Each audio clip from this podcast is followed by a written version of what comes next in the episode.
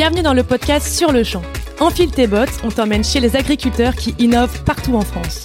Nous sommes Ambre et Camille, deux étudiantes curieuses et aventureuses. On aime planter des tomates, manger du fromage et conduire des gros tracteurs. Et voilà, on se pose une question. Qui sont ces héros qui garnissent nos fourchettes? Alors direction les champs, on part un an sillonner la France à la rencontre d'agriculteurs inspirants. Laissez-nous vous embarquer dans leur quotidien le temps d'un épisode. Et d'ailleurs, les recettes générées par le projet seront reversées à l'association Solidarité Paysan. Allez, c'est parti Alors on continue nos aventures vers toujours plus de farfelus et de folie agricole. Pour notre neuvième ferme, nous faisons étape dans le Jura, chez Émilie et Aurélien, un couple d'éleveurs de chèvres, de porcs et de poules pondeuses. Mais ce n'est pas tout. Ils transforment aussi tout leur lait en fromage qui existe et qui n'existe pas.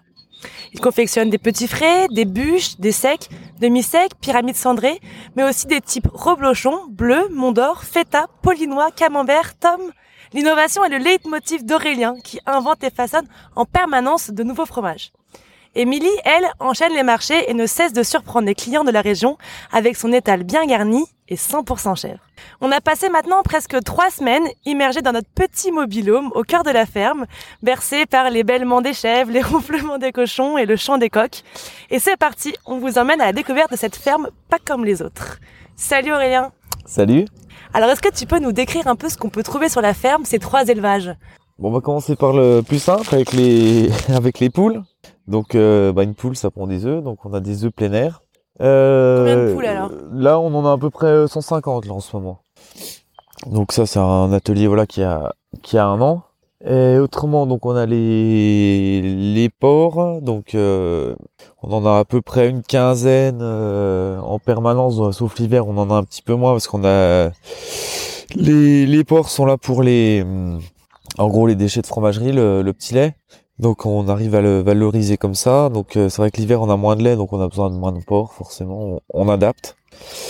Et on va finir par le plus complexe, euh, donc c'est et puis le principal forcément, parce que vu que je suis chevrier, forcément j'ai des chèvres.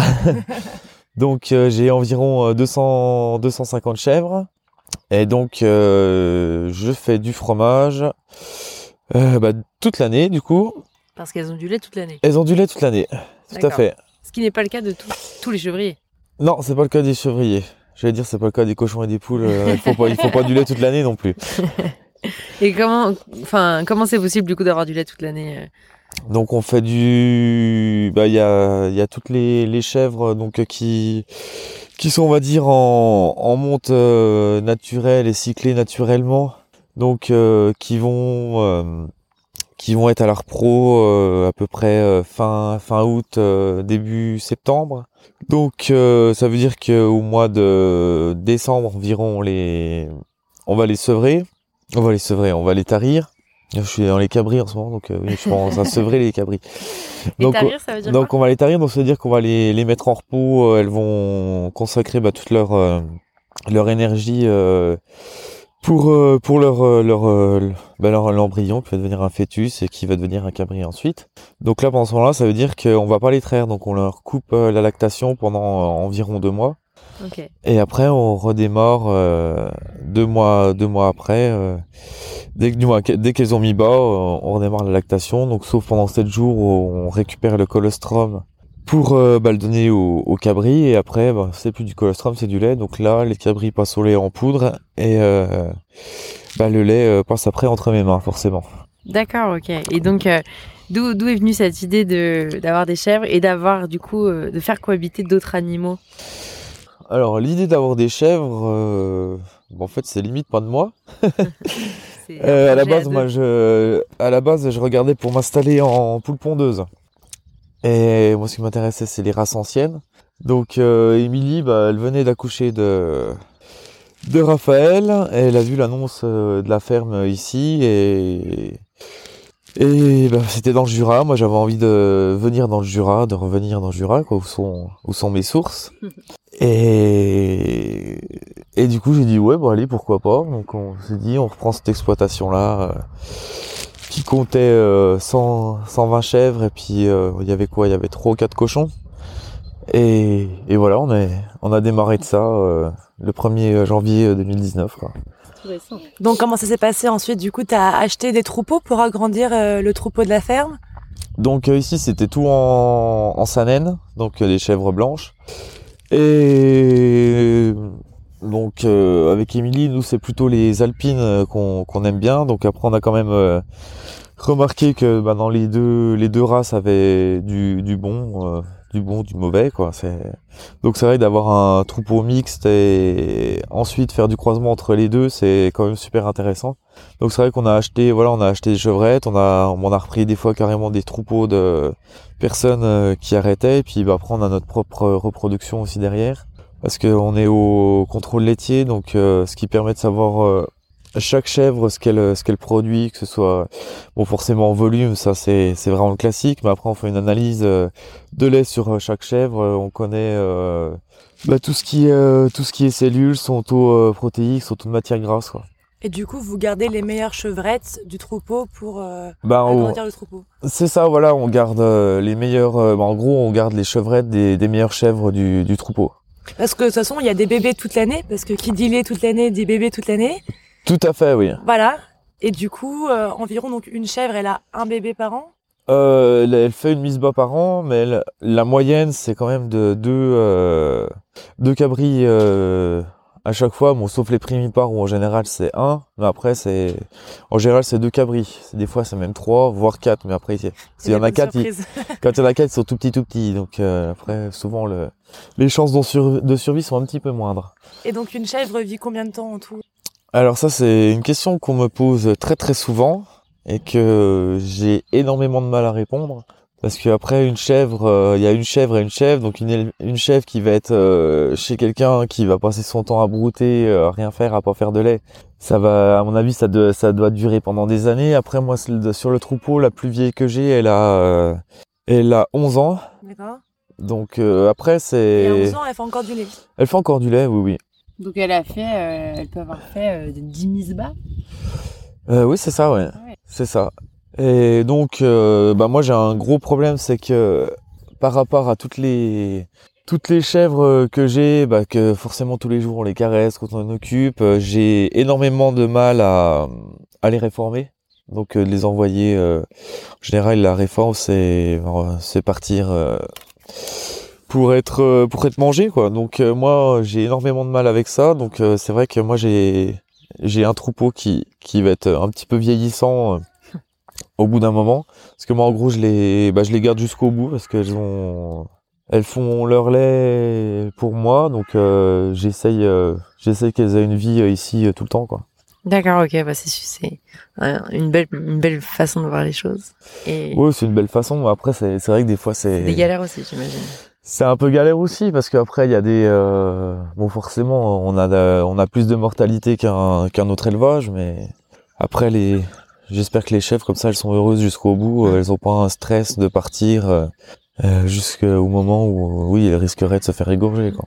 Elles ont l'air heureuses en tout cas. Mais c'est pas qu'elles ont l'air, c'est qu'elles sont heureuses.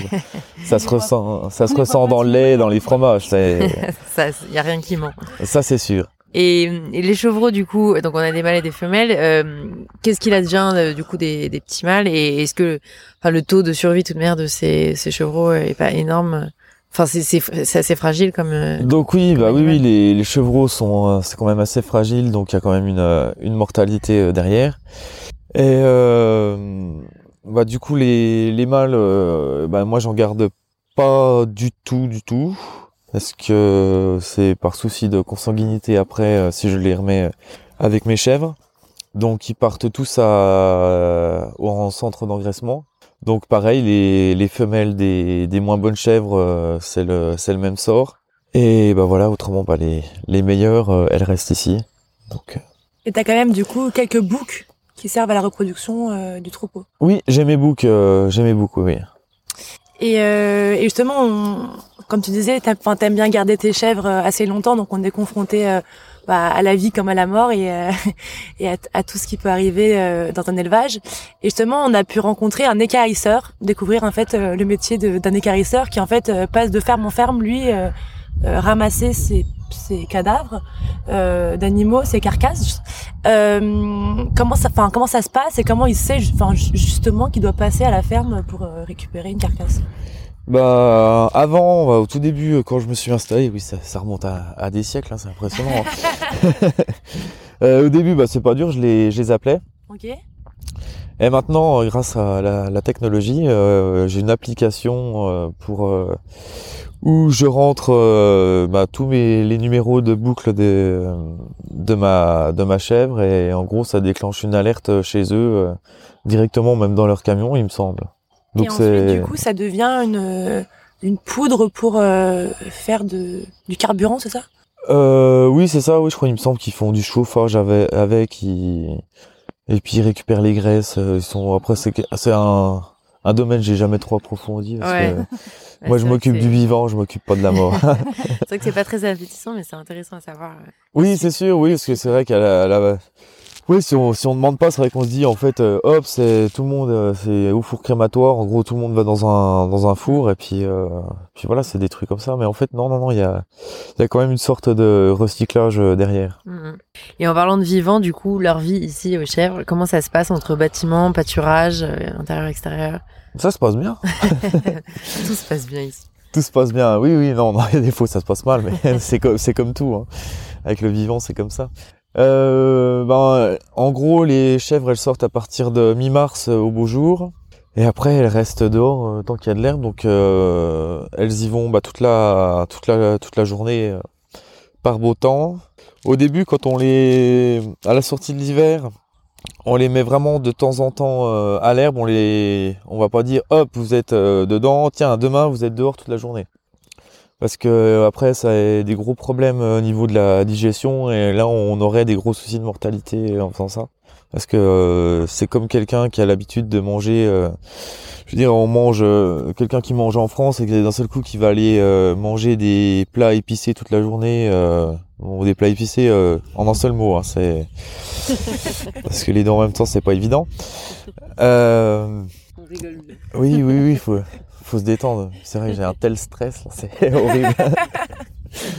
donc je sais plus ce que je disais. Donc euh, oui, donc, donc voilà, faut, faut vraiment euh, bah, remettre le, le transit euh, en route. Et donc après, bah, c'est pareil, hein, les, les jours de pluie, l'été ou printemps, ou comme là on a, parce qu'on a l'impression qu'on est en hiver depuis un bout de temps.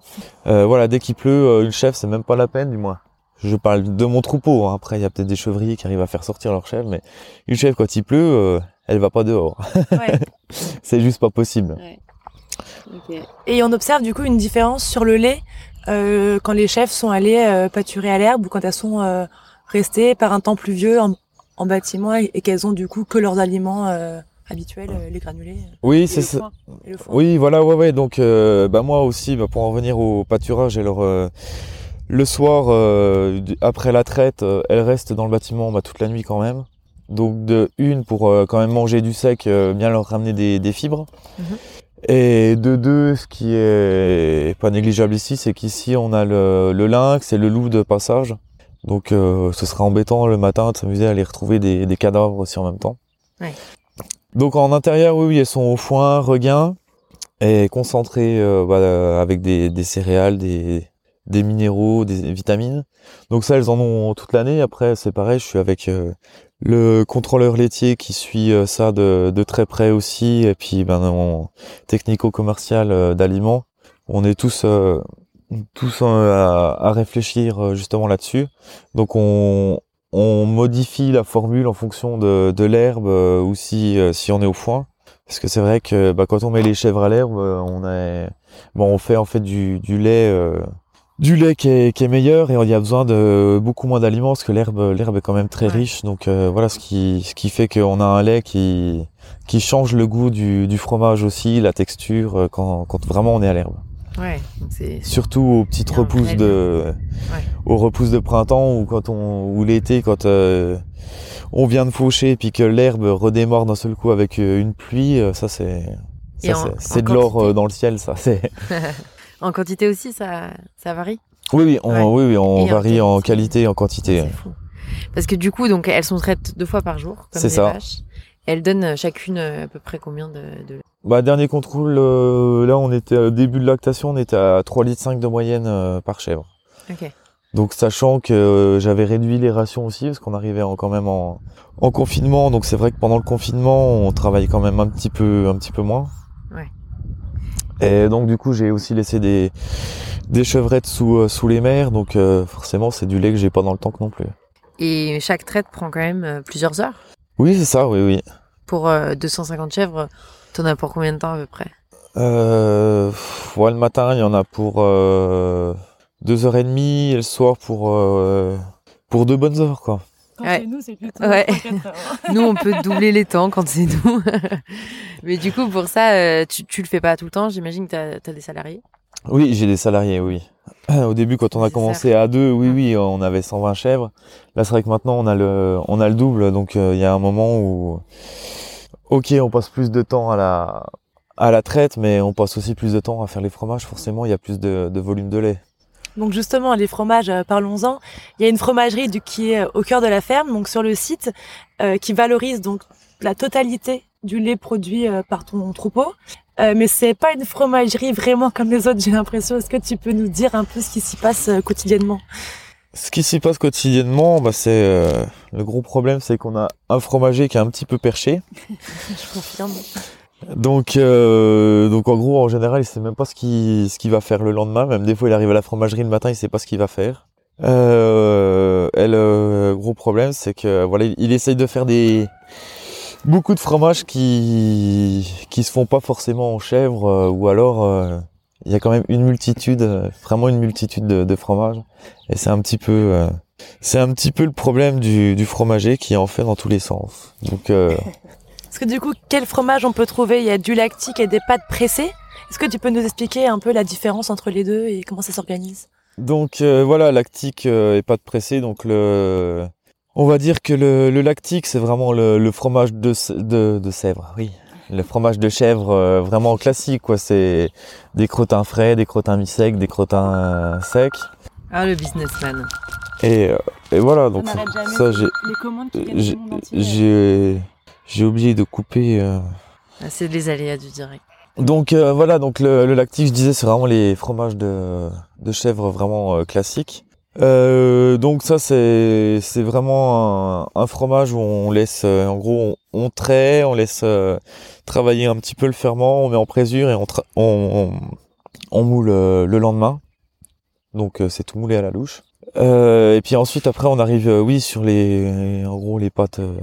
Les pâtes, euh, on va dire chaudes, quoi, le, lait qu'on fait chauffer, donc les, les pâtes, euh, les pâtes pressées, les, euh, les pâtes persillées, les pâtes molles. euh. Donc là, c'est, on va travailler directement le lait directement après la, la traite, ou nous, dans notre cas, même pendant la traite, vu les volumes qu'on a.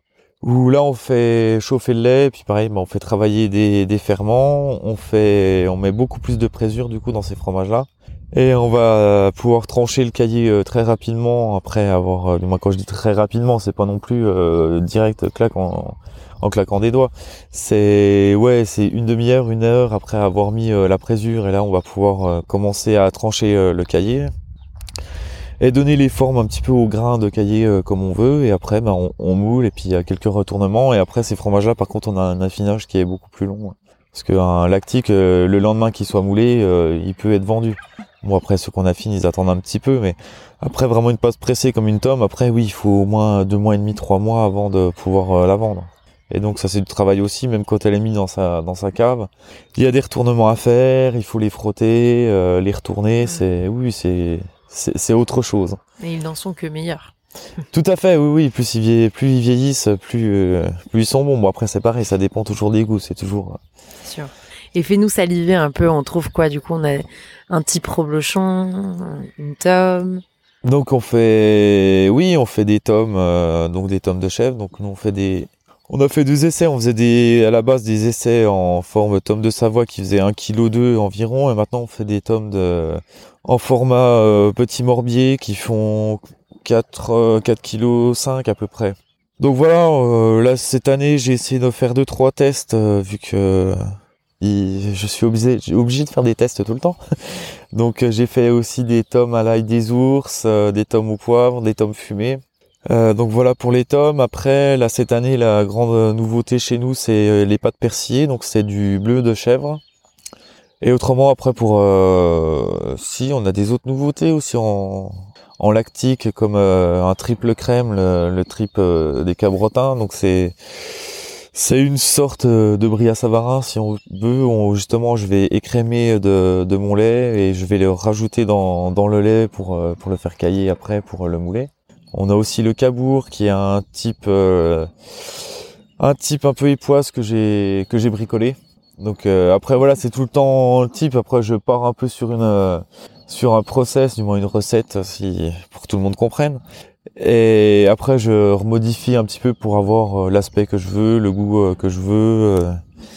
Et voilà, donc après, bon, on fait aussi un type camembert, un type reblochon, un type minster, un type polinois aussi, on fait type, type de la feta, de la mozza, on fait un peu, voilà, on fait vraiment tout ce qu'on veut. Et on fait aussi euh, des yaourts et des faisselles. et on a même créé aussi le fromage sur le champ. Oui, on a créé le fromage sur le champ, donc euh, donc moi c'était il y a un moment, il y en a bien qui vont dire oui, il est pas inventif. Euh, en fait, il repique toutes les tout ce qui se fait en lait de vache. bon après c'est vrai que c'est c'est un support, mais comme je viens de dire, oui, après je modifie quand même des choses dedans parce qu'après le but c'est aussi de faire ressortir le goût du, du chèvre. Et donc euh, moi ce que je voulais après, euh, après voilà, c'est comme euh, comme toute personne, comme un chef cuisinier, comme n'importe quel fromager, moi ce que je veux c'est avoir mon fromage à moi. Donc ça faisait un bout de temps que j'avais l'idée d'un fromage et puis bah pour le coup j'ai j'ai un, j'ai un nom qui est arrivé pour le fromage. tout cuit, voilà, voilà. Et donc euh, voilà, j'avais l'idée de la base du fromage et puis bah du coup le, le nommer euh, sur le champ m'a aussi euh, est-ce que je vais si je l'appelle sur le champ, je vais pas envoyer un fromage voilà tout blanc ou tout voilà, c'est le but c'est aussi de un champ on voit des, des couleurs, des fleurs, de l'herbe. Donc le but du jeu c'était aussi de trouver une façon de ramener de la couleur sur le, du moins sûr, et dans le fromage. Donc à quoi ressemble le fromage sur le champ alors? Donc là, ça va être une, euh, une sorte euh, de, de pâte molle. J'ai essayé de travailler aussi sur le, sur le bleu. Donc euh, du moins la, la, la pâte du, du bleu parce que j'ai évité de mettre du bleu parce que faut, faut pas le dire, mais j'aime pas le bleu. Donc j'aime pas le bleu, tous les bleus, hein, c'est pas, c'est pas le mien. Donc, euh, donc voilà, j'ai voulu, faire en gros euh, un petit peu euh, travailler justement les les atouts de fromage que j'aimais pas pour pour réussir à, à en faire un fromage que j'aime. Et donc ce sera un petit peu de genre là, c'est un mélange aussi un peu comme une tome, c'est un grain un grain qui va être un petit peu plus dur aussi quand même. Et après, voilà, c'est l'aromatisé, ben, genre euh, un produit qui est d'ici, euh, du moins d'ici, il y en a un peu partout, mais on va dire vraiment de la campagne, euh, l'ail des ours. Et après, bah, là, je vais, je vais regarder pour mettre du bleuet, des choses comme ça. Là, j'ai, j'ai envoyé des messages à quelqu'un qui fait des herbes pas loin d'ici pour, pour, essayer de travailler en local aussi avec des autres herbes. Donc, on va essayer de mettre du jaune avec du calendula. Moi, j'ai, je vais regarder avec lui pour qu'on rapporte un petit peu de rouge. Voilà, c'est. Oh là là. Voilà, après le but c'est c'est toujours quand même rester sur euh, si mon fromage est si je fais mon fromage c'est avec des produits qui sont locaux, je vais pas aller euh, chercher une euh, je veux dire une fleur qui vient de de plus de 5000 km quoi, c'est ça a aucun intérêt. Et, et ce qui fait la particularité, enfin, c'est qu'avec la taille de ton troupeau, donc tu as quand même 450 litres de lait par jour, et en ce moment, oui. En, ce moment, pic, quoi. Donc là, quand elles vont vraiment partir à l'herbe, on va être normalement on devrait être à 600 litres. alors ça, va produire là, parce que tu transformes tout ton lait. Oui, oui, oui. Il y a rien qui part ailleurs. Euh, oh non non non non. C'est un travail déjà énorme, mais qui permet d'avoir une marge de manœuvre pour créer de nouvelles choses, faire de la quantité, euh, tout ça. Tout à fait, oui oui, bah faire de la quantité, mais il faut surtout pas oublier que le but principal c'est aussi de faire de la qualité. c'est toujours ça le c'est toujours ça, il faut de la, qualité. Euh. Donc oui, c'est vrai que j'ai ce troupeau-là, c'est pas pour euh, forcément euh, envoyer mes fromages sur toute la France. Hein. J'ai envie de rester quand même en local. Et moi, mon, oui, mon but en gros, c'est bah, les gens. Donc je suis quand même dans la région à Comté, Morbier. Donc on a quand même beaucoup de fruitières aussi, et puis on est sur une région touristique, donc euh, je j'ai pas non plus besoin de partir très très loin pour euh, vendre mes fromages. Donc voilà, c'est le truc, c'est vraiment de faire plein de sortes de fromages que les gens soient contents de de voir ça. Surtout que maintenant les gens ils mangent de de plus en plus du, du fromage de chèvre entre euh, bah, les gens qui commencent à avoir du cholestérol, des choses comme ça, ou tout simplement les gens qui sont euh, intolérants au au lait, oui, au lait de, au lait de vache. Donc euh, ça leur permet, bah, en gros, de, de dire, waouh, ça c'est, ah oui, ça c'est comme ça. Oui, en gros, on, les voit qu'en photo, mais on peut pas, on sait pas euh, comment c'est. Donc ils arrivent à, découvrir des textures, à, avoir des, des autres goûts, des, voilà, ça, ça fait plaisir aussi, quoi. Trop chouette. Et justement, alors. Euh, pour en voir un peu plus clair sur comment on fabrique ces fromages, quelles sont les différentes étapes depuis la traite, donc le lait qui arrive directement dans le, dans le tank, jusqu'à euh, la vente du fromage. Euh. Alors après, euh, oui. donc... question piège. Non, c'est c'est pas piège. Après, c'est c'est un petit peu facile, complexe. J'ai un petit peu aussi répondu tout à l'heure en partie. Donc, pour ceux qui n'ont pas tout suivi, vous réécoutez, vous faites un petit coup en arrière et vous saurez. Donc voilà, donc le, le, lait arrive directement dans le dans le tank en fromagerie. Donc ça évite de le transporter, ça évite des, des contaminations. Et euh, donc voilà, donc soit il est, comme, j'ai dit tout à l'heure, soit il est transformé euh, directement en, pâte, euh, en pâte molle, en, en tome ou, ou bleu, voilà. Et l'autre partie, elle va être, elle va être faite en, en lactique, donc tout ce qui est en gros fromage d'affinage, donc ils vont partir tous en haloir ou cave d'affinage. Donc et là, ce sera vraiment un travail spécifique sur chaque fromage. Et bah, les lactiques, en gros, euh, c'est donc euh, les frais, les mi-secs, les secs. Donc euh, dès qu'ils sont, bah, dès qu'ils sont faits, donc là je vais parler surtout des, des fromages frais. On va donc là, moi je travaille avec quelques grandes surfaces et autrement pas mal de, de fruitières à compter. Et puis aussi ils vendent direct et puis ils vendent sur les marchés. Donc là c'est là qu'on va bah, pouvoir commencer à préparer les commandes pour nos clients. Euh, on va préparer, bah, du coup, agrémenter de tout ce qui est euh, les frais avec euh, bah, les fromages qu'on a affinés et puis toutes les, autres pâtes. Et donc là, bah, c'est soit on part en livraison pour approvisionner tout le monde, ou soit on part, du moins c'est surtout Émilie qui part avec sa, remorque sur les marchés. Donc avec un, un, petit échantillon de, notre fromagerie. Et dans tout ce processus, est-ce que il y a une différence notoire entre fabriquer avec du lait de chèvre ou du lait de vache sur quoi ça, ça joue en fait? C'est le ferment sur lequel il faut jouer ou est-ce que sur le comportement du, du fromage qui est assez euh, délicat aussi? Donc euh, après le, le lait de chèvre est c'est un des laits les plus difficiles à, à travailler parce qu'on a on a un taux de matière grasse qui est quand même pas euh, exceptionnel ouais. à côté du du lait de vache. Euh, après, par rapport au lait, comparé par rapport au lait de vache, après, moi, je peux, je peux pas trop trop comparer parce que j'ai toujours travaillé qu'avec du lait de chèvre. Et mais après, oui, le, on le sent, oui, que c'est rien que quand, euh, tiens, l'exemple que je vais prendre, donc on fait de, bah, que j'ai pas parlé tout à l'heure, du coup, c'est utile aussi. On fait un, un fromage donc qui s'appelle la boîte d'Artena. Donc c'est un type euh, Mont d'Ors, voilà, si quelqu'un euh, veut mettre une image un peu dessus. C'est vrai que c'est c'est assez difficile. Euh, c'est oui, c'est difficile à travailler étant donné qu'on n'a pas beaucoup de matière grasse. Mais après, c'est vrai qu'en le mangeant, on, on sent que c'est pas de la vache, quoi. C'est ben on voit vraiment qu'on a le bon après j'adore le Mont d'Or de, de vache hein, j'en mange très souvent quand c'est la période j'adore ça mais après c'est vrai que quand on mange euh, en version fromage de chèvre, de chèvre c'est vraiment plus plus light, quoi. C'est, c'est plus léger, ça, ça se digère beaucoup mieux. Mais donc plus délicat à préparer. Oui, c'est plus délicat à préparer, oui, oui, tout à fait. Et, euh, et l'avantage, enfin, du coup, d'avoir la double casquette euh, et chevrier et fromager, c'est que parfois les fromages ne prennent pas. Enfin, il y a le, le cahier a pas une, une bonne sorte. Il est le, enfin, il a pas réussi à donner un fromage de qualité. Euh, on peut du coup remonter toute la chaîne et réfléchir aux différentes raisons qui peuvent expliquer justement euh, ce petit problème. Donc euh, oui, des fois, on a un. Bah, après, on va surtout le voir euh, directement sur le lactique s'il y a s'il y a eu un problème euh, un problème la veille, un cahier qui va gonfler ou un cahier qui prend pas. Donc ça, ça arrive. bon après, c'est très très rare que ça ça arrive, mais ça arrive quand même une ou deux fois dans l'année. Où en gros, bah, le, le cahier fonctionne pas. Donc là, dans, dans ce moment-là, on se dit d'où c'est que ça vient? Alors là, c'est c'est voilà, c'est faut, faut jouer à l'inspecteur là. Ça y est, c'est, c'est oui le, problème. Il peut venir de beaucoup de choses. Donc euh, en gros, je, je remonte dans le sens inverse. Euh, Est-ce que tous les tous les outils, tous les boules où on met les le lait, euh, est-ce que c'était bien propre, bien rincé? Le temps qu'a-t-il été bien propre, bien rincé? Après, ben, on remonte du coup, on revient à la chèvrerie. Est-ce que la machine à traire était, était bien propre? Est-ce que c'est pas une chèvre, euh, une seule, euh, oui, un seul individu qui va excréter euh, des, des cellules, voilà, des, des choses qui qu'il faut pas qu'il aillent dans le lait?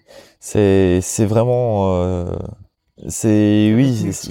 Ouais. c'est pas évident. Après, si, je me souviens, moi, au tout début, quand j'étais ici, on avait une inversion de, de tôle dans le lait, bah, quand les chèvres arrivaient, euh, se mettaient à l'herbe et que l'herbe était très, très, très, très riche. Et là, c'était très difficile à transformer. Bon, après, euh, j'ai, euh, j'ai appris euh, comment, euh, comment gérer ça avec, euh, en modifiant divers paramètres comme la température, la concentration de ferment, euh, les choses comme ça. Mais après, oui, c'est vrai que dès qu'il y a, il y a un petit truc qui va pas, après, c'est, les sources sont vraiment euh, multiples, quoi. C'est, Et, euh, et ça te prend euh, du coup beaucoup de temps, ça te prend toutes tes journées, tu es un vrai fromager.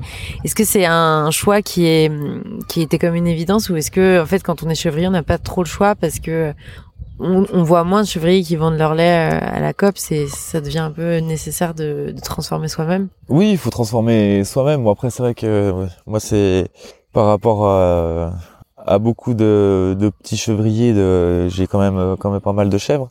Bon, après, je suis quand même petit par rapport à beaucoup d'autres aussi. Après, oui, c'est, après, c'est, c'est c'est simple. Quand on veut faire de la qualité, euh, il faut, il faut être dedans, quoi. On va pas se dire, je fais de la qualité et puis j'y suis euh, une heure par jour. C'est, oui, il faut être dedans tout le temps, quoi. Ouais.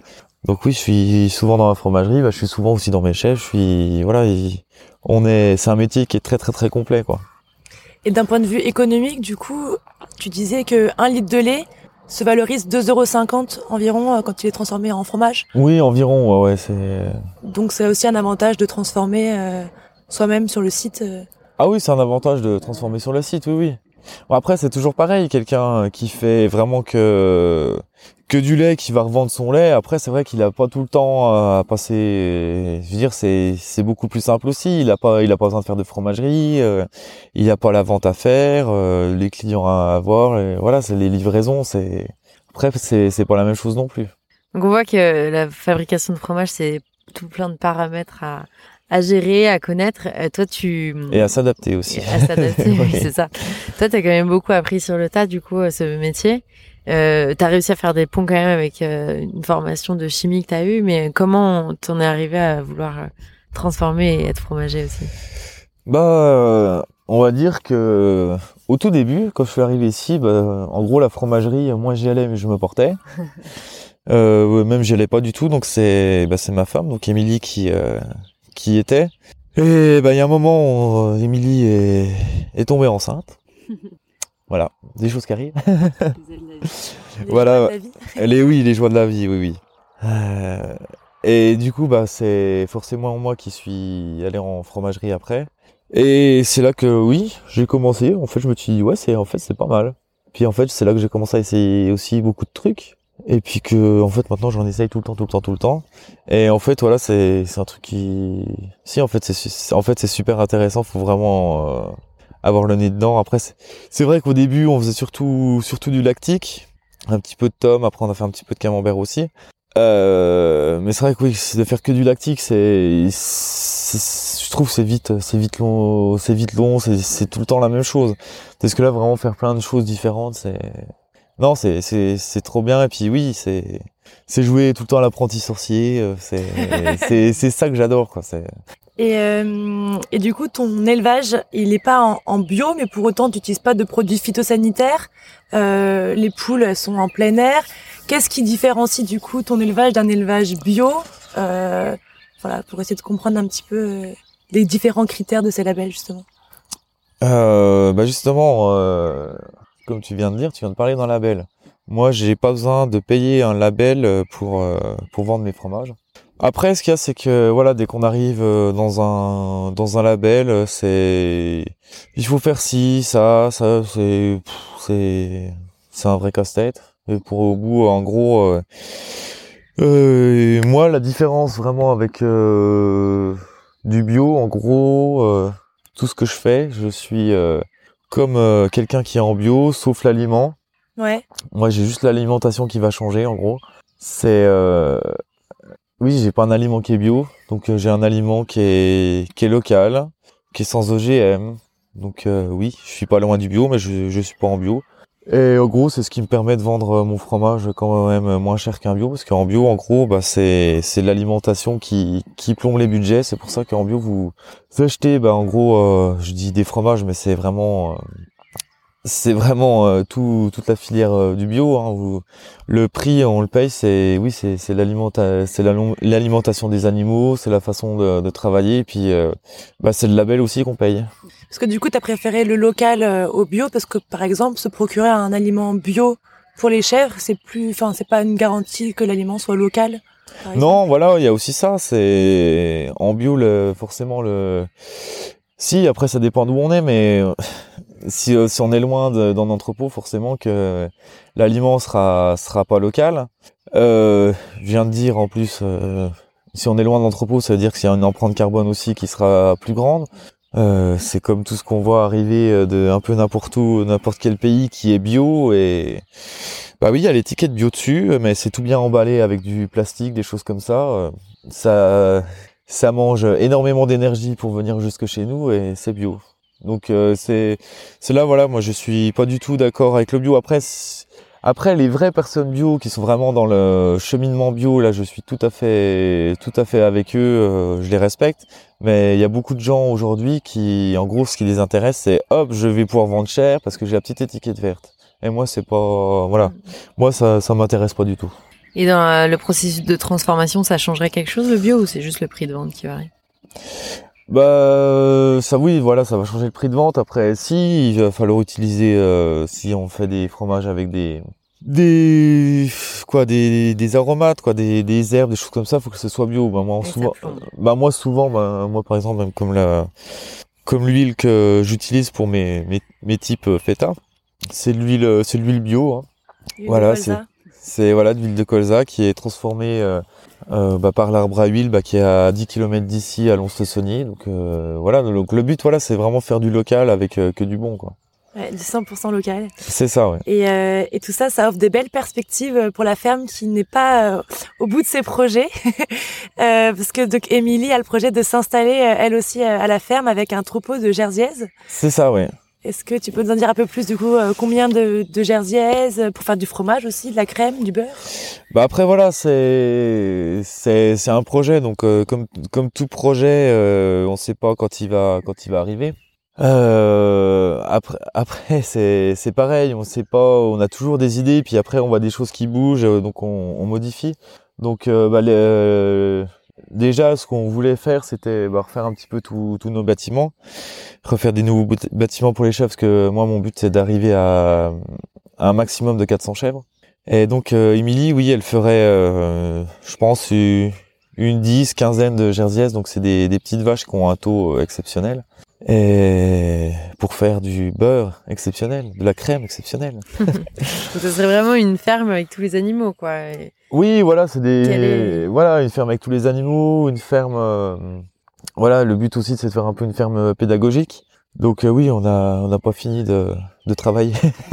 Oui, justement, euh, on vous prend un peu pour des fous quand euh, vous dites que vous voulez encore vous agrandir et euh, diversifier. euh, ça vous rajoute un, entre guillemets du travail. euh, c'est est-ce que c'est pas encore plus de sacrifices parce que c'est un rythme déjà très dur à mener? Vous, qu'est-ce qui vous motive là-dedans euh? Bah, ce qui, ce qui nous motive, c'est, c'est toujours réussir à aller, aller plus loin et faire de, de plus en plus de choses. Après, oui, il y aura des, il y aura plus de travail, mais forcément, on pourra pas, on pourra pas le faire dans la, avec l'équipe qu'on a pour l'instant. Ça veut dire qu'il faudra encore euh, des autres personnes qui viennent travailler avec nous. Donc, ça crée aussi de l'emploi. Donc, euh, donc l'un dans l'autre euh, aussi, on, oui, on sera en gros que ce soit juste moi qui soit chef d'exploitation, on sera, on sera deux, mais après, après c'est toute une organisation de, de travail euh, autour de ça. Et pour ça, il faut avoir accès à plus de foncier parce qu'aujourd'hui, donc, vous avez une cinquantaine d'hectares, c'est bien C'est ça, oui, oui. Parce qu'il faut compter environ un hectare pour sept chèvres? Oui, à peu près, oui, c'est à peu près ça, ouais. Et donc, il faut avoir donc plus de terrain pour s'installer. C'est un, un grand défi aussi d'avoir accès à ce foncier. Oui, bah voilà, oui, oui, il faut. Là, on cherche bah, pour trouver du foncier là autour. Parce qu'après, c'est vrai que si, si c'est pour acheter tout notre, foin, c'est pas. Euh, après, financièrement, ça va pas être euh, très intéressant. Quoi. Et euh, est-ce que ce rythme, enfin, dans ce rythme, c'est quand même énormément de, de difficultés aussi à, à prendre des breaks, à prendre des vacances, à quitter la ferme. C'est c'est quand même des troupeaux qui vous qui vous ancrent ici et qui vous, vous empêchent un peu d'aller prendre l'air c'est pas trop difficile à gérer Bah, il nous empêche, il nous empêche pas. c'est C'est comme des gamins, on a envie d'être vers, euh, on a envie d'être vers eux euh, aussi. Hein, c'est après c'est c'est vrai quand on a on commence à avoir vraiment beaucoup de choses à faire. C'est vrai que c'est faut vraiment des personnes qui soient avec nous, qui soient qui sachent vraiment tout faire aussi quoi. Mm. Donc c'est vrai que pour partir ou quoi que ce soit, c'est un petit peu difficile pour l'instant. En même temps, en ce moment, on essaye vraiment de développer euh, la ferme euh, du mieux qu'on peut, parce qu'on a quand même doublé de cheptel en, en deux ans. Donc là, vraiment, on est en phase de, de progression. Donc forcément, là, c'est pas le moment de, de dire je me pose. C'est on avance, on avance. Et on a le bulldozer est en route. On a, on s'arrête pas quoi. Bon, bah, courage dans, dans ce beau projet. Bravo pour pour tout ça. Bravo pour les médailles et euh, continue à, faire des super fromages qui sont vendus euh, dans tout le Jura et avec lesquels on s'est bien régalé nous aussi, hein, on va pas se mentir. on a eu des bonnes dégustations. ouais, on a été très chanceuse de, de ce séjour et euh, on vous dit à très vite. Eh ben merci. On se retrouve le mois prochain pour un nouvel épisode en bonne compagnie. Et si ce petit parcours à la ferme vous a plu, vous pouvez vous abonner à Business au Bouffe pour les autres épisodes ou souscrire à un abonnement cultivons-nous.tv qui diffuse nos reportages vidéo. Et vous pouvez suivre nos aventures sur notre compte Instagram sur le champ 2020 ou notre page Facebook sur le champ. Allez, ciao